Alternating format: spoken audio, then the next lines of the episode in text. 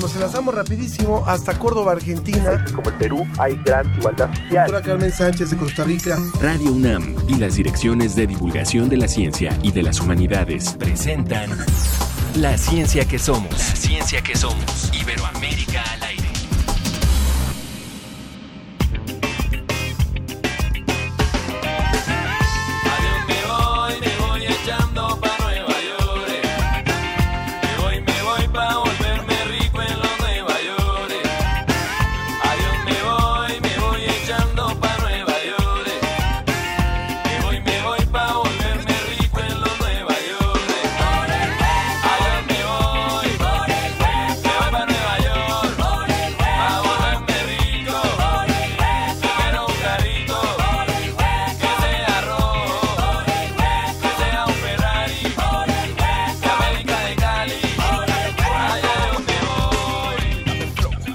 Escuchando a la mojarra eléctrica, arrancamos la ciencia que somos de este día con muchísimo gusto de poderles dar la bienvenida a este espacio, este espacio que hacemos entre todos, este espacio que se transmite a través de diferentes emisoras en Colombia, como la música que estamos escuchando hoy, este, esta combinación de música afrocolombiana, y también en Ecuador, en Argentina. Un saludo para todos nuestros hermanos de América Latina que así nos escuchan.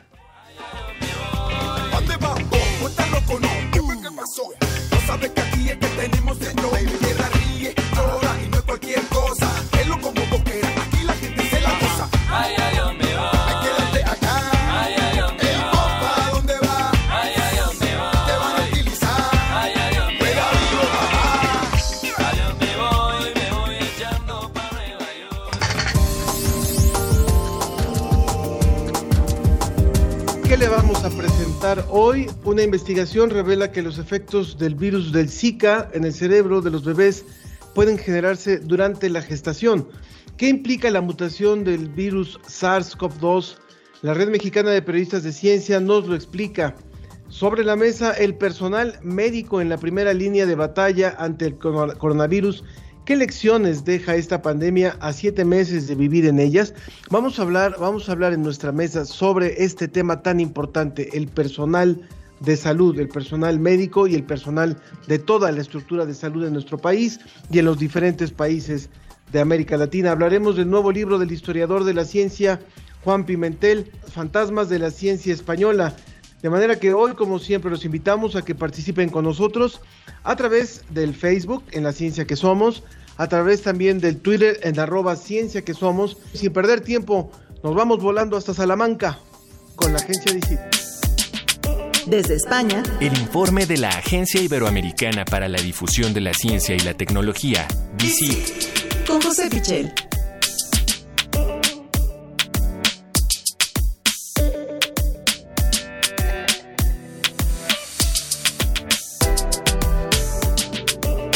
Estamos listos para darle la bienvenida a nuestro compañero José Pichel, a quien hoy creo que sí vamos a poder ver y que nos da muchísimo gusto saludar allá en Salamanca en esta colaboración que hacemos con la agencia DICIT, porque esta semana sin lugar a dudas una, información que, que estuvo en muchos medios de comunicación es que posiblemente habría indicios de cierta vida en Venus. Entonces queremos que esto nos lo diga nos lo diga José con más información de la que han recabado en la agencia. Adelante, José. Hola Ángel, ¿qué tal? Muy buenas tardes desde aquí, desde Salamanca, desde España y, buenos días para vosotros. Pues evidentemente la posibilidad de que haya vida en Venus eh, puede ser una de las noticias científicas del año, sin duda, ¿no? ¿Y por qué lo hemos querido destacar, eh, sobre todo en nuestra agencia iberoamericana eh, para la difusión de la ciencia y de la tecnología, en, en DICIT? bueno, pues porque Chile, desde luego, tiene muchísimo que decir en todos los temas astronómicos y en particular tiene muchísimo que decir el observatorio ALMA, ese observatorio de Que reúne un conjunto de telescopios único en el mundo. Y en este caso han sido 45 antenas eh, las que han participado en, este hallazgo. ¿Y cuál es el hallazgo en concreto? Bueno, lo que han descubierto los científicos es fosfina. Fosfina eh, es eh, un gas que está presuntamente fabricado por microbios que eh, prosperan en ambientes en los que no hay oxígeno, en ambientes libres de, oxígeno. ¿Y por qué digo presuntamente? Bueno, mm, muchos investigadores eh, dicen, bueno, no, lo conocemos todo sobre las características que puede haber en Venus, entonces hay la posibilidad de que esa fosfina sea fabricada eh, por esos microorganismos, eh, presuntos microorganismos que pueden estar allí, o quizá eh, hay un proceso físico-químico que desconocemos y, que está allí en, presente en Venus. ¿no? Eso es lo que habrá que aclarar en el futuro, pero se abre la puerta a esa posibilidad de que haya vida en Venus, que sería una noticia realmente apasionante, extraordinaria. ¿Quiénes son eh, los que están participando en esta investigación? Sabemos que, tiene esta tradición y esta, este peso tan importante este observatorio ALMA allá en el sur de Chile, pero ¿qué, países están participando en esta investigación?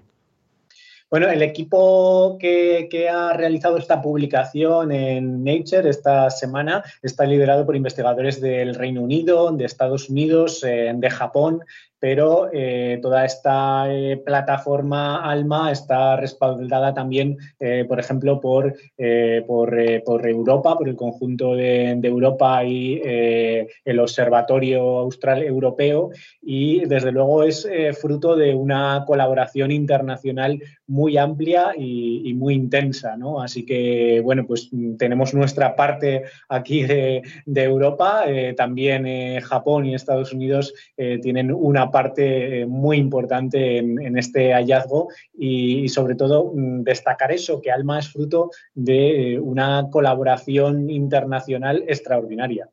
Excelente, pues una gran noticia y sin embargo, por supuesto que en medio de tantas cosas que estamos viviendo, el recibir ese tipo de información nos habla de que la ciencia sigue avanzando en otros temas, la ciencia sigue eh, dando pasos importantes y posiblemente dentro de unos años estaremos hablando ya con más certeza de lo que apenas ahora se dio a conocer. Bueno, vayámonos a la información del Zika. Esto también tiene que ver muchísimo con la parte de América Latina. Sí, tiene que ver muchísimo, sobre todo con, Brasil. Eh, yo tengo la esperanza de que, a pesar de que hablamos continuamente del coronavirus, no nos olvidemos de otros virus emergentes muy importantes en el mundo, en particular el virus del Zika, que hace unos años tanta preocupación causó. La realidad es que eh, sigue ahí, sigue siendo un problema muy importante en algunos países y, eh, sobre todo, en Brasil hay un gran esfuerzo de investigación sobre este tema. ¿Cuál es la novedad? Que eh, publicamos en la agencia DICIT, eh, gracias a la, agencia FAPES, nuestros eh, compañeros, nuestros socios allí de, Sao Paulo, de, de Brasil.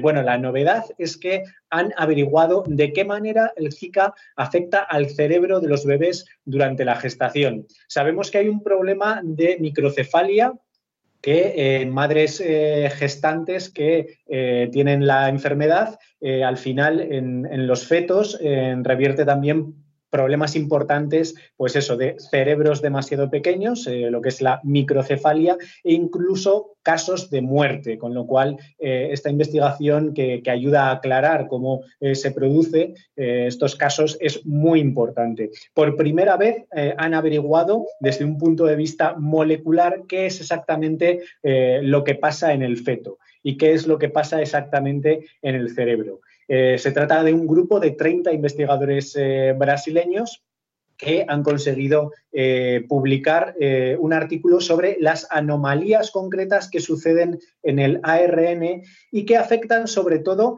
a los astrocitos, que son las células más abundantes del, sistema nervioso y que en este caso son los astrocitos de, los bebés los que se ven afectados y en última instancia provocan que no se desarrolle completamente el cerebro del niño en esa fase todavía de gestación y que incluso en los peores casos eh, puede haber el, un caso de, muerte, de, fallecimiento. De hecho, ha sido gracias a las muestras que han donado eh, padres de, bebés que por desgracia habían fallecido, gracias a lo que se ha podido realizar esta investigación, porque han podido eh, comparar esos cerebros con otros cerebros de bebés sanos y han encontrado esas diferencias moleculares que, son decisivas y que son en última instancia, desde el punto de vista biológico, lo que explica el desarrollo de, la enfermedad. Así que a partir de aquí, el siguiente paso, evidentemente, es investigar en la prevención, en la cura del Zika y, en particular, de, este efecto que es uno de los más eh, graves que, tiene la enfermedad. Importantísima esa investigación para, bueno, para, como tú lo dices, la zona de Brasil, pero también otras partes de América Latina en donde ha sido importante la presencia del Zika. Antes de despedirte, José, y gracias por esta información, también preguntarte, en, nuestra mesa de hoy, en, el, en las secciones sobre la mesa, vamos a hablar también acerca del personal de salud en torno al COVID. Y queremos preguntarte un poquito cuál ha sido el, el, ambiente en los últimos, en, los, en las últimas semanas, qué ha estado ocurriendo con respecto al personal de salud y cómo en, México por lo menos las cifras son alarmantes en torno a lo que representa el número de personas eh, del personal de salud que ha resultado eh, contagiada o incluso que ha fallecido. ¿Cuál sería tu opinión, José, sobre lo que la forma en la que se ha presentado esto allá en España y en Europa en general? Aquí también hay un eh, gran porcentaje de eh, personas infectadas que pertenecen a personal sanitario, sobre todo al comienzo de la pandemia. Al comienzo de la pandemia eh, había muy pocos medios, los hospitales sufrieron una gran avalancha de, casos y muchos de los primeros contagios se producían precisamente entre médicos, enfermeras y el resto del personal de, los hospitales. ahora quizá los que más están sufriendo esta segunda ola eh, de la pandemia son los profesionales que trabajan en la atención primaria, en los centros de salud más cercanos al ciudadano que eh, ahora mismo están eh, realizando muchas de las pruebas, están realizando el seguimiento de, los casos, de los diferentes brotes y ahora realmente los que están colapsados son esos profesionales de atención primaria. Así que, desde luego, han sido los que han estado siguen estando en primera línea y un colectivo mm, quizá el más afectado de, la pandemia como colectivo profesional, evidentemente. Sobre el reconocimiento social a este grupo, hemos visto algunos países donde han habido manifestaciones incluso violentas y otras donde sí realmente ha habido un reconocimiento. ¿Cuál es ahora el momento en España? Bueno, yo creo que aquí hubo un gran reconocimiento social al principio eh, de la pandemia, eh, cuando, bueno, a las 8 de la tarde todo el país eh, salía a los balcones a, aplaudir y a reconocer esa labor, pero quizá ahora están en un segundo plano. Está ese trabajo bastante olvidado, poco reconocido en, en, todos los sentidos, económicamente, incluso socialmente, en cuanto al, prestigio, ¿no? Así que, bueno, creo que, le debemos mucho como sociedad y eh, muchos de ellos eh, se quejan del esfuerzo tan tremendo que están haciendo y como eso no tiene efectivamente un reconocimiento de, ningún tipo. Y, bueno, eh, desde luego es, es, lamentable y desde el punto de vista social, político, económico, pues habría, que, habría que hacer algo, ¿no? Pues hay que, hay que tocar ese tema y por eso hoy lo vamos a abordar en un poquito más, en unos minutos más después de otra entrevista. Pero muchísimas gracias, José Pichel, de la agencia DICIT. Gracias por esta colaboración y como siempre a la agencia por esta participación en nuestro programa. Un abrazo hasta Salamanca, José. Un abrazo, Ángel. Hasta el próximo viernes. Que estés muy bien, José. Adelante. Porque la cobertura de COVID-19 requiere ciencia.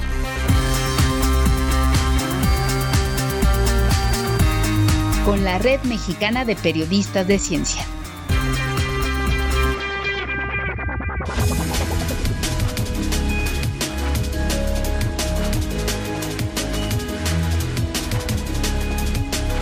Ahora volamos desde Salamanca hasta Chiapas, en donde se encuentra Débora Iturbe. Ella es coordinadora del Nodo Chiapas de la Red Mexicana de Periodistas de Ciencia, productora audiovisual docente e investigadora de temas de comunicación en la Universidad Autónoma de Chiapas. Débora, muchísimas gracias por atender esta invitación para participar con nosotros.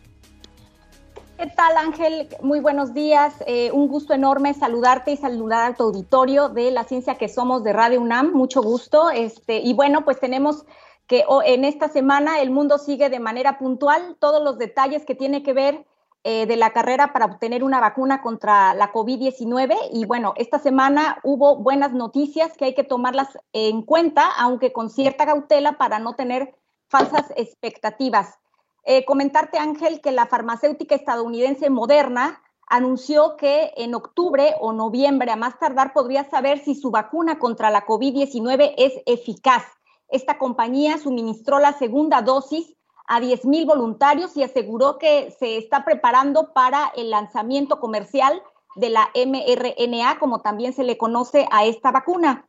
Por otra parte, después de que se reportaran algunas reacciones adversas en una paciente sometida a las pruebas de la farmacéutica AstraZeneca, la Universidad de Oxford aclaró eh, que es probable que dichos efectos no estén asociados a la inmunización, pues señaló a través de un documento que emitió la Universidad de Oxford que eh, en una revisión independiente se consideró poco probable o que no hay pruebas suficientes para decir con certeza que las enfermedades estaban relacionadas con la vacuna. También tenemos que, eh, a consecuencia de esta emisión de la información de la Universidad de Oxford, hace unos días se reanudaron los ensayos clínicos de la vacuna en Gran Bretaña, Brasil y Sudáfrica pero aún Estados Unidos está pendiente con esta reanudación de los ensayos clínicos. También tenemos noticias de la famosa Sputnik 5, ya que el ministro de Sanidad de Rusia admitió que un 14% de los rusos vacunados con el fármaco contra la COVID-19 mostraron efectos secundarios. Y bueno, destacar también que Rusia está reclutando ahora a 40 mil voluntarios para la tercera fase de los análisis clínicos cuyos resultados se conocerán entre octubre y noviembre. Después, eh, la vacuna rusa sería suministrada a la población local y extranjera. Es importante considerar que bajo condiciones normales, una vacuna puede tardar entre 5 y 10 años en superar las fases de estudios clínicos. Sin embargo, Ángel, ante esta pandemia, pues digamos que esta carrera se ha acelerado y se espera reducir el tiempo a unos cuantos meses. Ahora, pues como cada viernes, eh, les presentamos, si te parece, eh, una nota de la iniciativa COVID Conciencia, que en esta ocasión habla sobre la mutación del virus SARS-CoV-2, que no representa que se haya hecho más contagioso o más letal. Aquí la información, Ángel. Venga. Esto es COVID Conciencia. Periodismo científico en tiempos de COVID-19. Sí, el virus que causa la COVID-19 ha mutado, pero eso no significa que debamos preocuparnos porque se haya vuelto más contagioso o más letal, como algunos medios periodísticos lo afirmaban en diversas publicaciones en abril y mayo pasados. Es importante saber que uno de los hechos más comunes y naturales en un virus es que pueda mutar, es decir, cambiar la información genética de la que está compuesto y que eso derive en ocasiones en efectos diferentes a los primeros producidos en un organismo, o que se vuelva difícil de combatir, incluso con vacunas. En sí, el SARS-CoV-2 ha cambiado como parte de su propio ciclo evolutivo a partir de su adaptación al entorno, ya sea ambiental o en su interacción con el organismo humano. La idea de que este nuevo coronavirus sea hoy más peligroso parte de un mal uso de términos biológicos y la interpretación incorrecta de varios artículos de investigación. Y no podemos descartar de más un contexto popularizado en el que la palabra mutante es relacionada con un cambio negativo en su constante proceso de replicación, es decir, cuando un virus se copia una y otra vez al infectar un organismo y pasar de este a otro a través del contagio, los virus pueden modificar su estructura genética, es decir, la base bioquímica que lo define y le da sus características. Existen dos tipos de cambios. Los aislados o variantes, que ocurren cuando se presentan errores menores al copiarse con diferencias mínimas entre esa variedad resultante del virus con respecto a la original, y las cepas, que son aquellas resultantes de cambios significativos que los hacen tener un efecto biológico distinto al observado en un principio. Estos cambios pueden ser positivos para el virus cuando se hace más resistente o negativos cuando su replicación es deficiente. En el caso del SARS-CoV-2, lo que ha ocurrido es el primer caso. Lo que tenemos son variantes y no nuevas cepas que lo hagan más contagioso o más letal. Esta idea de que fuera más peligroso surgió de la interpretación incorrecta de varios artículos científicos, uno de ellos realizado por un equipo de investigación de Alemania y Reino Unido. Este equipo de investigación analizó genomas de muestras virales de pacientes positivos al virus y encontró tres variantes. La variante A reportada en Wuhan y otras localidades en China y América, la B de muestras de China y el este de Asia y la C encontrada en pacientes de Europa. Sin embargo, el estudio nunca refirió cepas, solamente habló de variantes de cambios menores.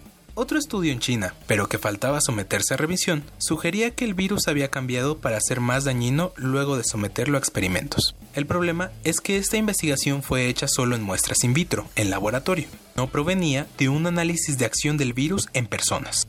Un tercer estudio se basó en el análisis computacional de 6.000 secuencias, es decir, los datos de la estructura genética del SARS-CoV-2 en el que se refiere a una mutación en una de las proteínas que rodean al virus, que estaba reemplazando a la original de manera rápida y repetidamente en todo el mundo.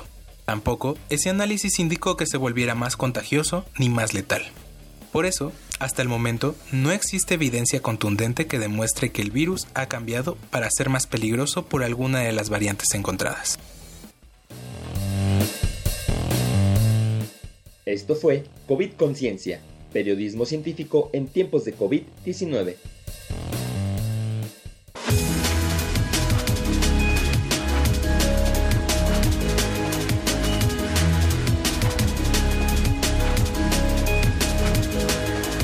Muy importante la información que nos, que nos ofrecen Débora en esta colaboración.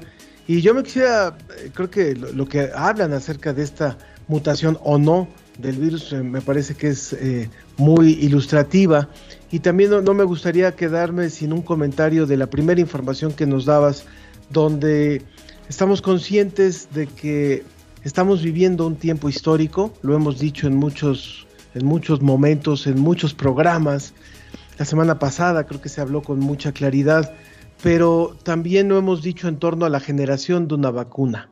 Y si bien ahora eh, se habla y estamos a la espera en meses de una vacuna. Esto en otras épocas de la historia, incluso de la historia moderna, era impensable. Y lo hemos dicho varias veces, hay padecimientos, hay eh, enfermedades que ni siquiera se ha logrado una vacuna a pesar de tener décadas de investigación.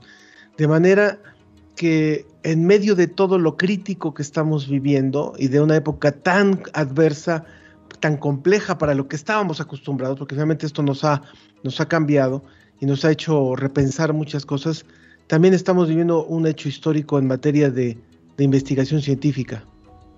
Así es, Ángel. Yo pienso que esto ha, dado la oportunidad también de, de explorar nuevas maneras eh, justamente de obtener información, obtener datos. Ya sabemos que pues todo este tipo de investigaciones que tiene que ver con las vacunas pasan tres fases. Ahorita digamos que en la de Rusia y en la de AstraZeneca están en la tercera fase y también pues tengo entendido que las exploraciones que están haciendo en México distintas instituciones también están haciendo lo propio, pero efectivamente estamos eh, contra reloj y esto sin duda ha puesto un escenario distinto porque la salud lo amerita. Entonces, creo que a partir de esta pandemia, como lo dices bien, es, histórica y está creando una, circunstancia extraordinaria que seguramente eh, modificará la manera en cómo se hace investigación en el mundo. Y bueno, pues agradecerte, Ángel, el espacio en la ciencia que somos y bueno, también aprovecho a que tu auditorio conozca nuestras redes sociales, eh, la Red Mexicana de Periodistas de Ciencia, estamos en el blog de red, redmpc.wordpress.com y bueno, estamos en Twitter en red arroba red eh, guion bajo MPC y en Facebook estamos como Red Mexicana de Periodistas de Ciencia. Muchísimas gracias. Muchísimas gracias, Débora Iturbe Vargas del Nodo Chiapas de la Red Mexicana de Periodistas de Ciencia. Muchas gracias por esta colaboración.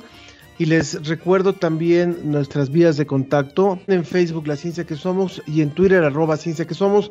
¿Qué le diría hoy al personal de salud, qué le diría hoy a las instituciones de salud en nuestro país y en otros países, porque pareciera, como lo decía también eh, José Pichel, que ya se nos olvidaron, ya se nos olvidaron, ya, ya lo normalizamos y normalizamos que esta gente, que estas personas se siguen jugando la vida día tras día. Escuchemos un poco más de la mojarra eléctrica, este grupo colombiano, parió la luna, Ojalá que muy pronto se podamos decir ya parió, ya parió la, la vacuna en lugar de la luna y seguimos con la mesa.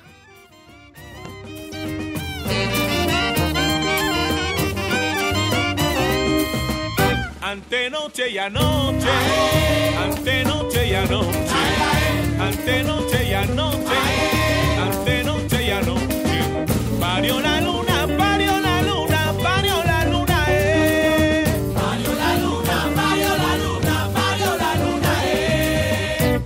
25 luceros, 25 luceros.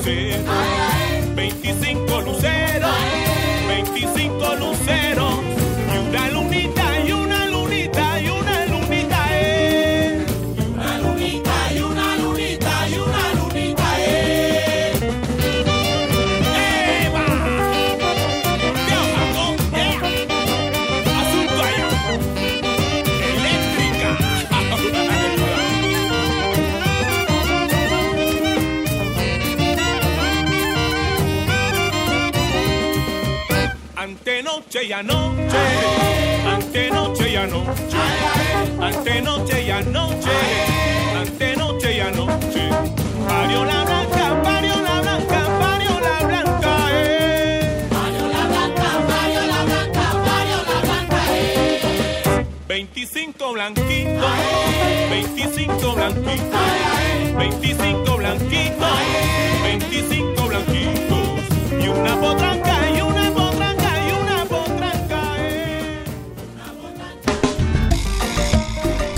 La ciencia y sus respuestas están Sobre la mesa.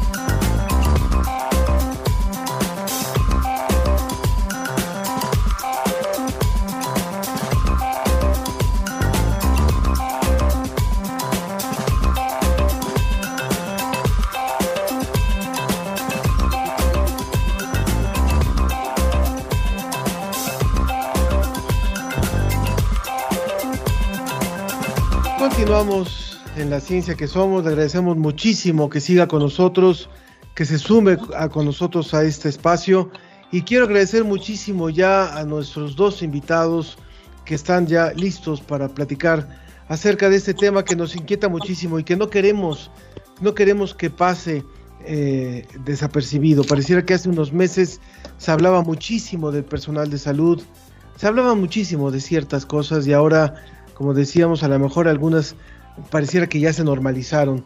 Está con nosotros la doctora Laura Morán Peña, ella es profesora titular C de tiempo completo de la Escuela Nacional de Enfermería y Obstetricia de la UNAM.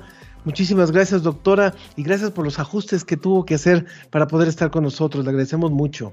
Sí, muchas gracias, buenos días a todos ustedes y es un gusto para nosotros como Escuela Nacional de Enfermería y Obstetricia estar con ustedes y con toda su audiencia.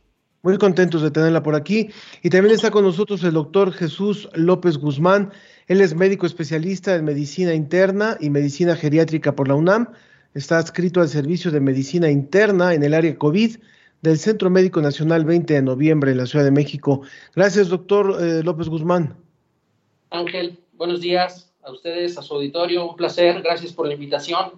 Esperamos poder compartir parte de la experiencia que estamos viviendo en este último medio año ya. Ha pasado Por eh, supuesto. rápido, pero a la vez muy lento. Ha sido complicado toda esta parte, ya, ya lo platicaremos. Gracias, Ángel. Buenos días. Muchas gracias. Gracias. Estoy, estoy seguro que cuando ustedes estudiaron su, su carrera, nunca se imaginaron algo como esto. Eh, lo leyeron, lo, lo- lo vieron en la historia de los libros de medicina, pero ¿qué, qué, ¿cómo les viene ahora este recuerdo cuando estaban estudiando la carrera y, les hablaban de las grandes epidemias y, lo, y referenciado con lo que estamos viviendo, doctora? Sí, me parece que realmente era histórico, o sea, lo veíamos como algo que pasó, que pasaba, había pasado hace muchas décadas y que aunque en ciertos momentos en los 60, 50 tuvimos un auge de la salud pública muy grande en nuestro país, apoyado por la Fundación Rockefeller, en realidad eh, nunca creo que nos imaginamos que estaríamos viviendo no solo como país, sino como mundo una situación de esta naturaleza, ¿no? Verdaderamente eh, desconcertante, de verdad, verdaderamente impactante. Y esto pues tiene que ver finalmente con todos estos cambios que hemos vivido como, como humanidad y como, y como planeta, ¿no? En, en las circunstancias en las que ahora nos movemos como un mundo globalizado. Claro.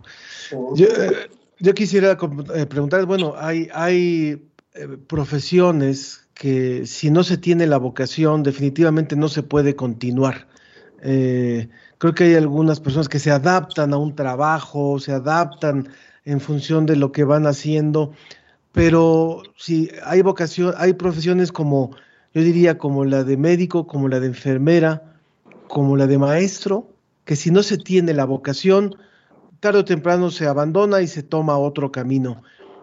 ¿Cómo, cómo vivir una pandemia como esta en la vocación, cuando se lleva en la sangre el servicio a los demás a través de la salud, doctor eh, López Guzmán? Sí, sí, Ángel, bueno, desde luego no estábamos jamás preparados al 100% para esto ni lo visualizábamos, pero sí hemos tenido una experiencia previa importante. En el Centro Médico Nacional 20 de noviembre también nos tocó la, el H1N1, que en su momento también generó mucho pánico, mucho terror, mucha angustia, mucha precaución, mucha incertidumbre, pero pues en retrospectiva ni siquiera se asemeja. Ya teníamos un antídoto, recordemos las famosas compras de pánico del famoso Celtamivir, nombre farmacológico, carísimo, agotado, y todo el mundo pensaba que esa era la cura mágica y pues al final no fue tan complicada como esto. Esta la visualizábamos acorde a, a lo acontecido en China, quizá para una duración de alrededor de tres meses, quizá. Nunca imaginamos que aquí íbamos a tener un periodo de meseta tan prolongado. Sabemos que está eh, mejorando, que hay mayor disponibilidad de camas un poco, pero va, seguro habrá el rebrote que ha ocurrido en todo el mundo, hasta cuándo terminará, no lo sabemos, qué otras pandemias puede venir, qué otros virus, no lo sabemos, realmente es eh, para el personal de salud, en lo personal, por supuesto, fue inimaginable. Y desde luego, respondiendo a esta pregunta tuya, Ángel, pues se pone en juego eh, la verdadera vocación la, adecuada actitud y aptitud para afrontar con, con interés a esto. Somos humanos, eh, tenemos toda la vocación, pero desde luego al principio yo en lo personal sentí temor, sentí temor no de, de ser contagiado, sino de llevar el virus principalmente a mis seres queridos y, generar problemas al interior de mi casa y a la, y a la vez con el afán de, de querer ayudar, dar todo por nuestros prójimos, de estas personas que ni siquiera vemos ya como, como pacientes como tal, sino eh, nos ha hecho eh, ponernos en, en las, en, en, las, en los zapatos del prójimo, de las personas, más que como pacientes, porque estamos viviendo eh, historias de familias completas, historias muy fuertes que desde luego nos pegan, nos afectan también lo emocional. Y este punto que dices, Ángel, de pareciera como si nos estamos olvidando, nos están normalizando, no, de ninguna manera, yo creo que el, personal estamos cansados, llevamos meses así, y también eh, debemos procurar nosotros nuestro descanso, nuestro comer bien, nuestro dormir bien, tantas cosas que comentar en ese sentido, es complicado, Ángel, gracias. Sí, doctora Laura, creo que usted quería comentar algo. Sí, creo que aquí se están conjuntando eh, eh, eh, y vamos chocando esas dos circunstancias, ¿no? Por un lado, nuestro personal de salud, enfermeras, médicos, trabajadores sociales, etcétera, que por supuesto que han sido formados no solamente con conocimientos, sino también como valores, y se ha realzado y se ha incentivado mucho esa vocación de servicio que tienen estas profesiones hacia los demás.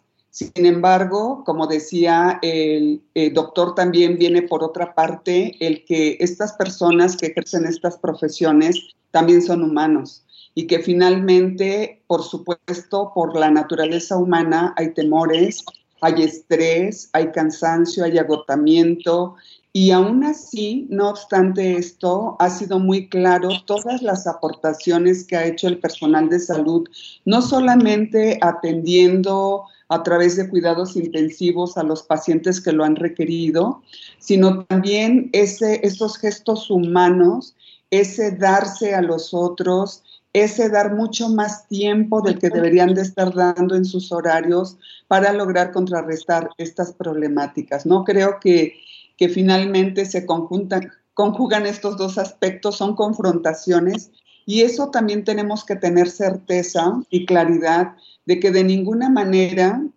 este problema está eh, decreciendo. Este programa, las estadísticas que muestra cotidianamente la Organización Mundial de la Salud, en el caso de México, muestran claramente cómo eh, eh, la curva va en ascenso. Ni siquiera, como decía el doctor, ¿verdad? Ni siquiera estamos hablando de una meseta, estamos hablando de una curva en ascenso. Quiere decir que nosotros y que la población en general debe de tener conciencia de este eh, asunto, porque la primera responsabilidad como humanos que tenemos es cuidarnos a nosotros mismos, pero tenemos que pensar en los otros, en los profesionales de la salud que están al frente, en la línea de batalla, atendiendo a estas personas y de ninguna manera tenemos que bajar la guardia. O sea, tenemos en este momento que ser totalmente contundentes en cuanto a las medidas que debemos de tener de autocuidado.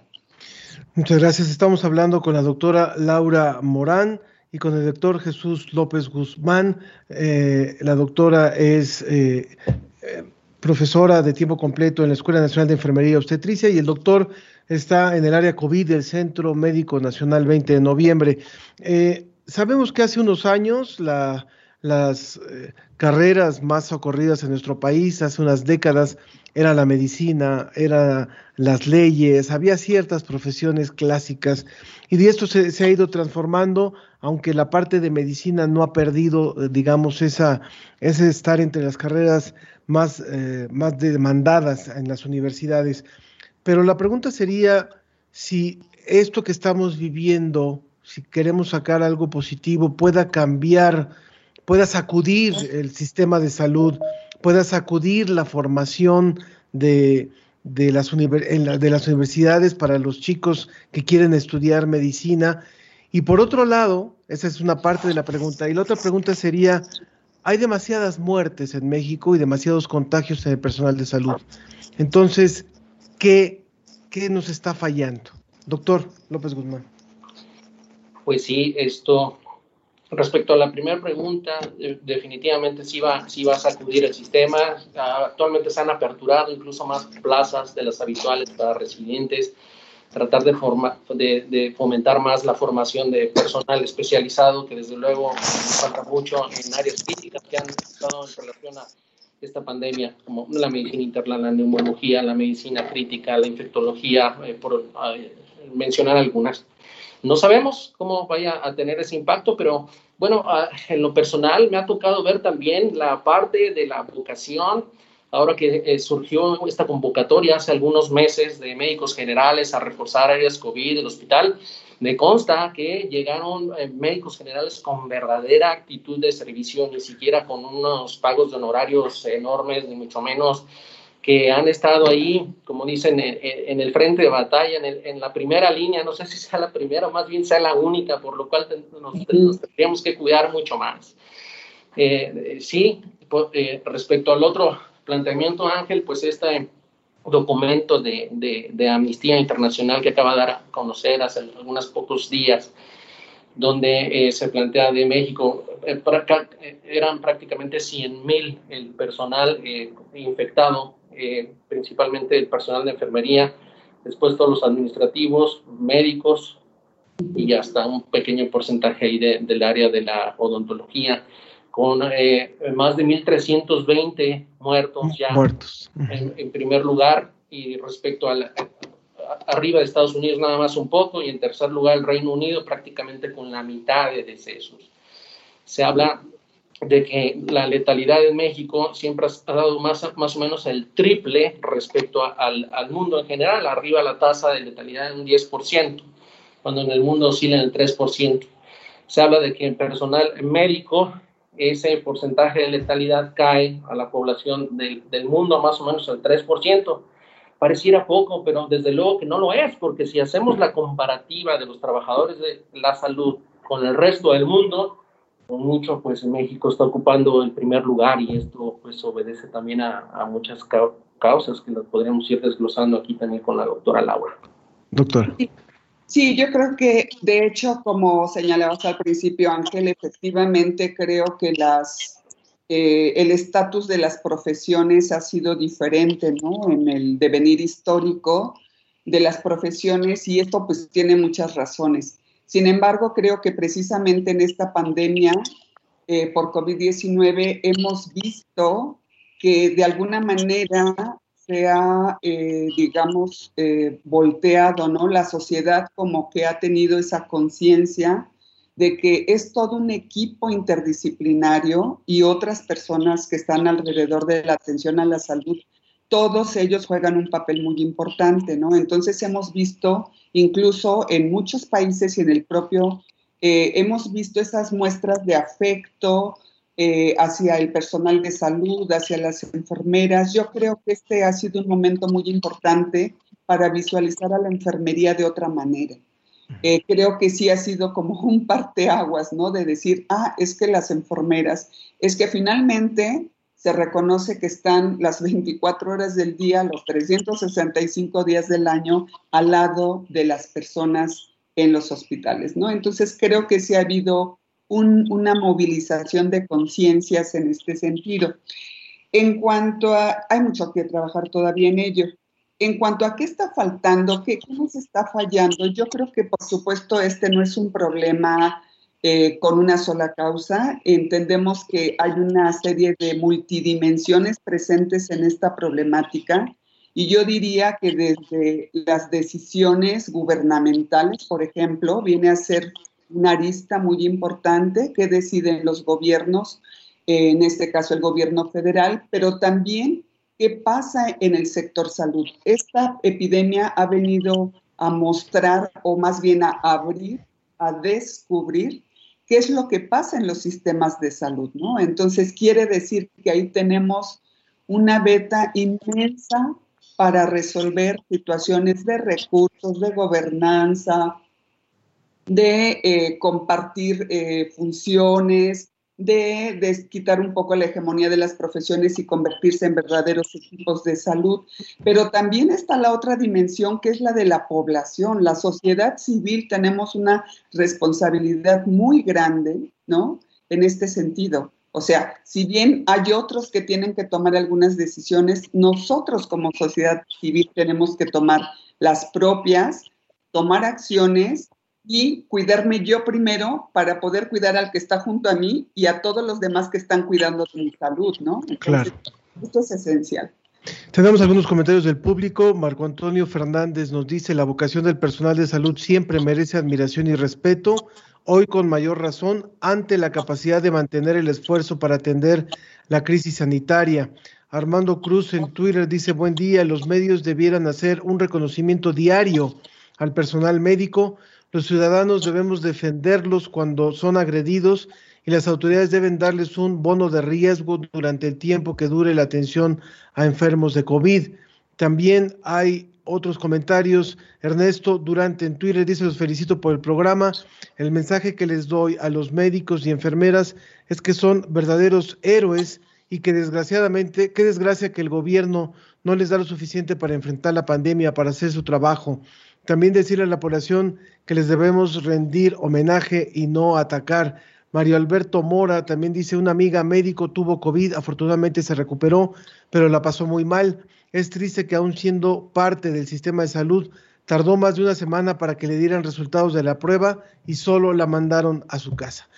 Se nos va acabando el tiempo de esta breve mesa, pero ¿con qué mensaje nos quedaríamos? ¿Con qué mensaje, qué mensaje dejarían ustedes en esta reflexión sobre eh, las complejidades que ha pasado el personal de salud, no solamente médicos y enfermeras, qué bueno que se habló del personal administrativo, del personal de limpieza, del personal de distintos, eh, de distintas áreas de trabajo social, y no solamente en México, sino en América Latina, dado que este programa se escucha también en otros países, y que América Latina tiene, tiene desgraciadamente cifras muy parecidas tiene carencia de médicos para atender a la población y tiene altos índices de contagio y de muertes. ¿Qué dirían para finalizar, eh, primero, doctora Laura Morán?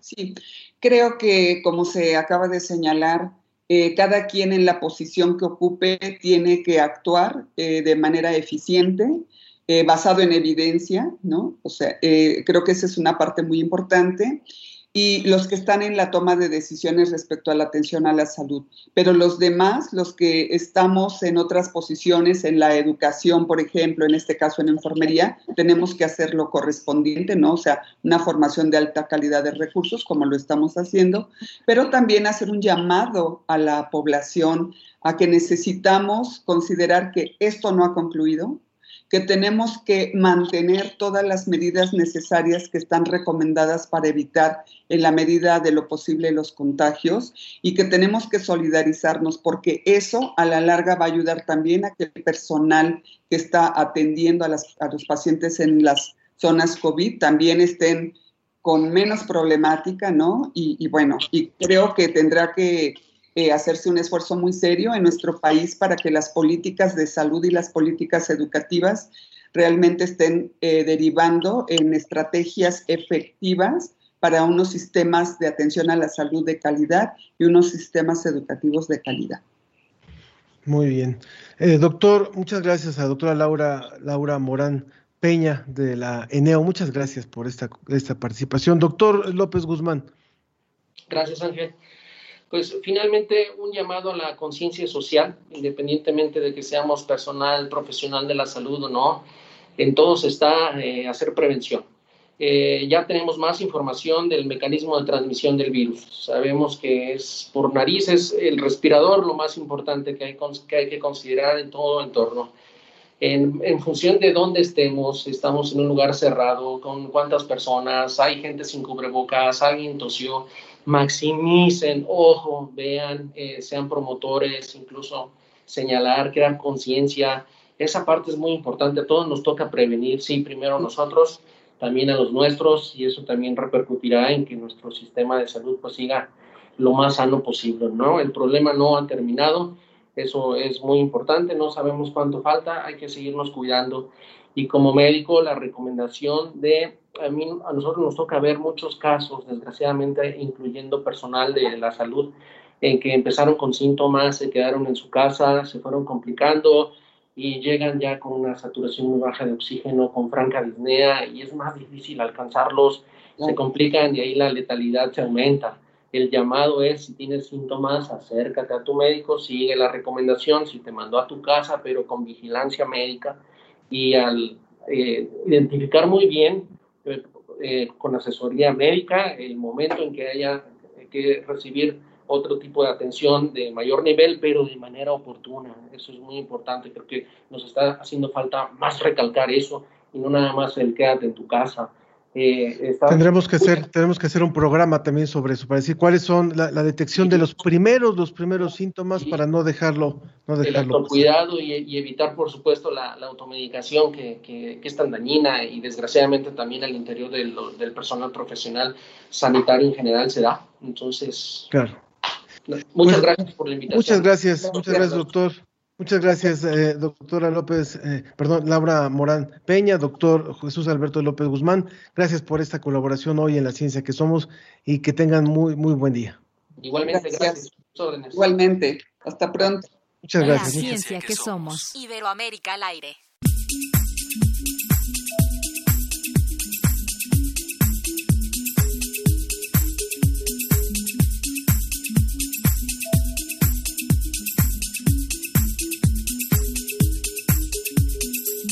Continuamos en la recta final de nuestro programa. Agradezco a las personas que se están comunicando también a través del, Facebook, a través del Twitter. En un momento más leemos los mensajes finales. Pero doy ahora la bienvenida a la maestra Aide García Bravo. Ella es integrante del programa de Historia de la Ciencia del Centro de Investigaciones Interdisciplinarias en Ciencias y Humanidades, el CEICH. Maestra en Antropología por la Escuela Nacional de Antropología e Historia y en historia también por, por historia y patrimonio por la Universidad de París, eh, de la Sorbona. Actualmente es profesora de posgrado de artes y diseño en la UNAM y tiene por ahí un libro del cual nos va a contar, eh, un libro que está ya prácticamente listo, Fantasmas de la Ciencia Española. Bienvenida, muchas gracias.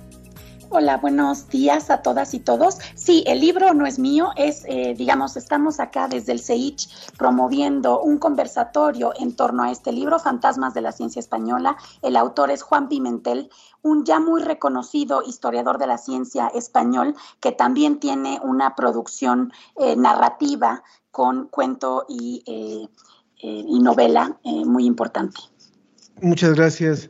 ¿Qué ofrece, qué ofrece Fantasmas de la Ciencia Española y por qué vale la pena leerlo? Y también que nos cuente cuándo va a ser este conversatorio, por favor. Sí, yo creo que vale muchísimo la pena leerlo. Primero porque tiene justamente un estilo, una narrativa de un autor ya consagrado en ese ámbito. Entonces, no es solamente un, un libro de historia de la ciencia, sino lo podemos ver casi como un relato o crónica de viajes que atraviesa una serie de temporalidades. Sí tiene una estructuración eh, cronológica, digamos, desde el siglo XVI y, la, y los mapas, la cartografía del descubrimiento eh, de el Mar del Sur, es decir, del Pacífico, eh, hasta el siglo XX y XXI, porque termina hablando de em, el Museo del Prado. Eh, y del edificio del Museo del Prado, pero también de lo que contiene. Entonces, yo considero, hay una, son ocho capítulos de este libro, eh, considero que es muy importante entrarle, eh, ya sea de manera cronológica o alguno de los capítulos. es un libro muy documentado, con una rigurosidad con, en las fuentes, pero también, como decía, con este estilo narrativo que nos invita a seguir leyendo. Dice el clásico, un fantasma recorre Europa, decía Karl Marx, y aquí en esta estela una ciencia llena de fantasmas recorre la historia cultural de España e Iberoamérica.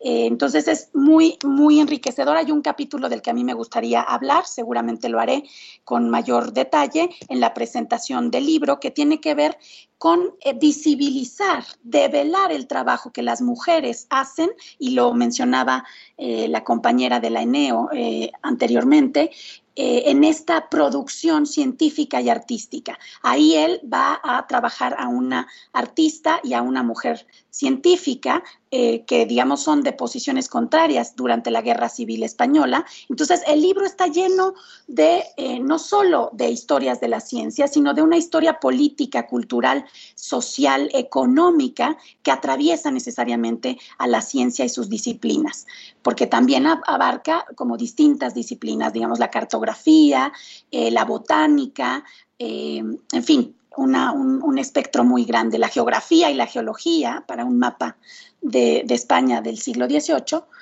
Entonces, bueno, eh, y la presentación será el eh, miércoles 7 de octubre eh, contaremos con la presencia del autor justamente y también eh, otros dos colegas eh, muy queridos comentaristas, Carlos López Beltrán del Instituto de Investigaciones Filosóficas y Laura Cházaro García del CIMBESTAF del Politécnico. Entonces, ambos expertos en la historia de la ciencia. Entonces, tendremos un conversatorio, pienso yo, muy interesante. Esto será a las 11 de la mañana, hora de México, y a 7 horas después, hora de España.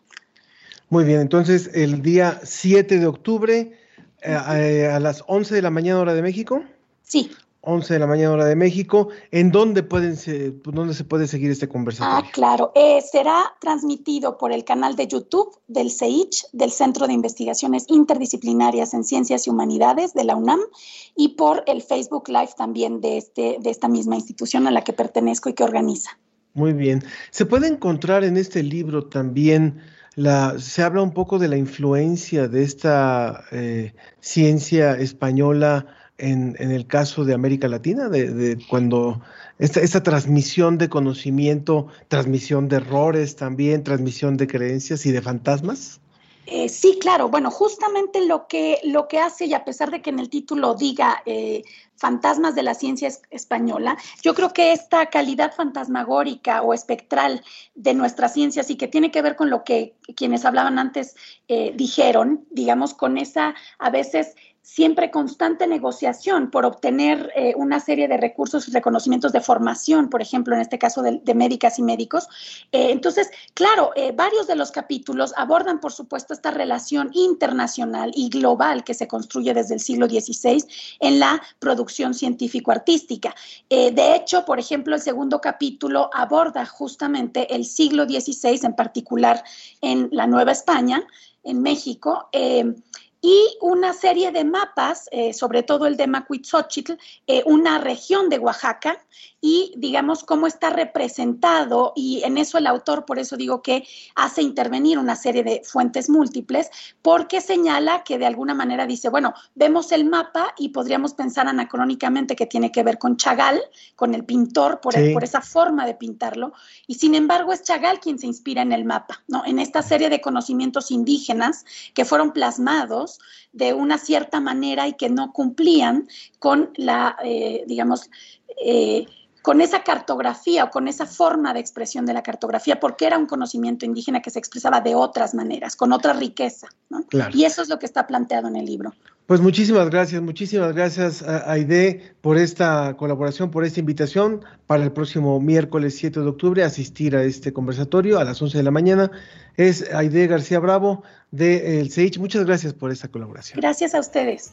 Muchas gracias. Y de esta forma nos despedimos. Aprovecho también para leer un mensaje de Sofía Rodríguez sobre el tema de la mesa. Dice, la valoración de la legalidad y mortalidad del personal de salud hay que compararla con los países con una medida como la tasa no numérica cero, pero hay que reconocer social y económicamente su trabajo, su profesión y su futuro social, analizar la mortalidad desde criterios epidemiológicos y como política educativa, darle prestigio y prioridad a la prevención y promoción en la enfermería y medicina. Gracias por ese comentario y agradezco muchísimo a todos los que han hecho posible hoy la ciencia que somos, por supuesto, en la producción, todo el área de, radio de la Dirección General de Divulgación de la Ciencia, Susana Trejo, Alma Cuadros, Paulina Trápaga, eh, Ricardo Pacheco, Claudia Ogesto, en el Facebook Live, Roberto Ramírez, en Radio UNAM, Arturo González en operación técnica, en el apoyo de Microsoft, Moisés Luna y Carlos Pérez. Yo soy Ángel Figueroa y los espero la próxima semana que tengan un excelente fin de semana. Cuídese mucho, cuídese mucho. El clima está como para quedarse en casa.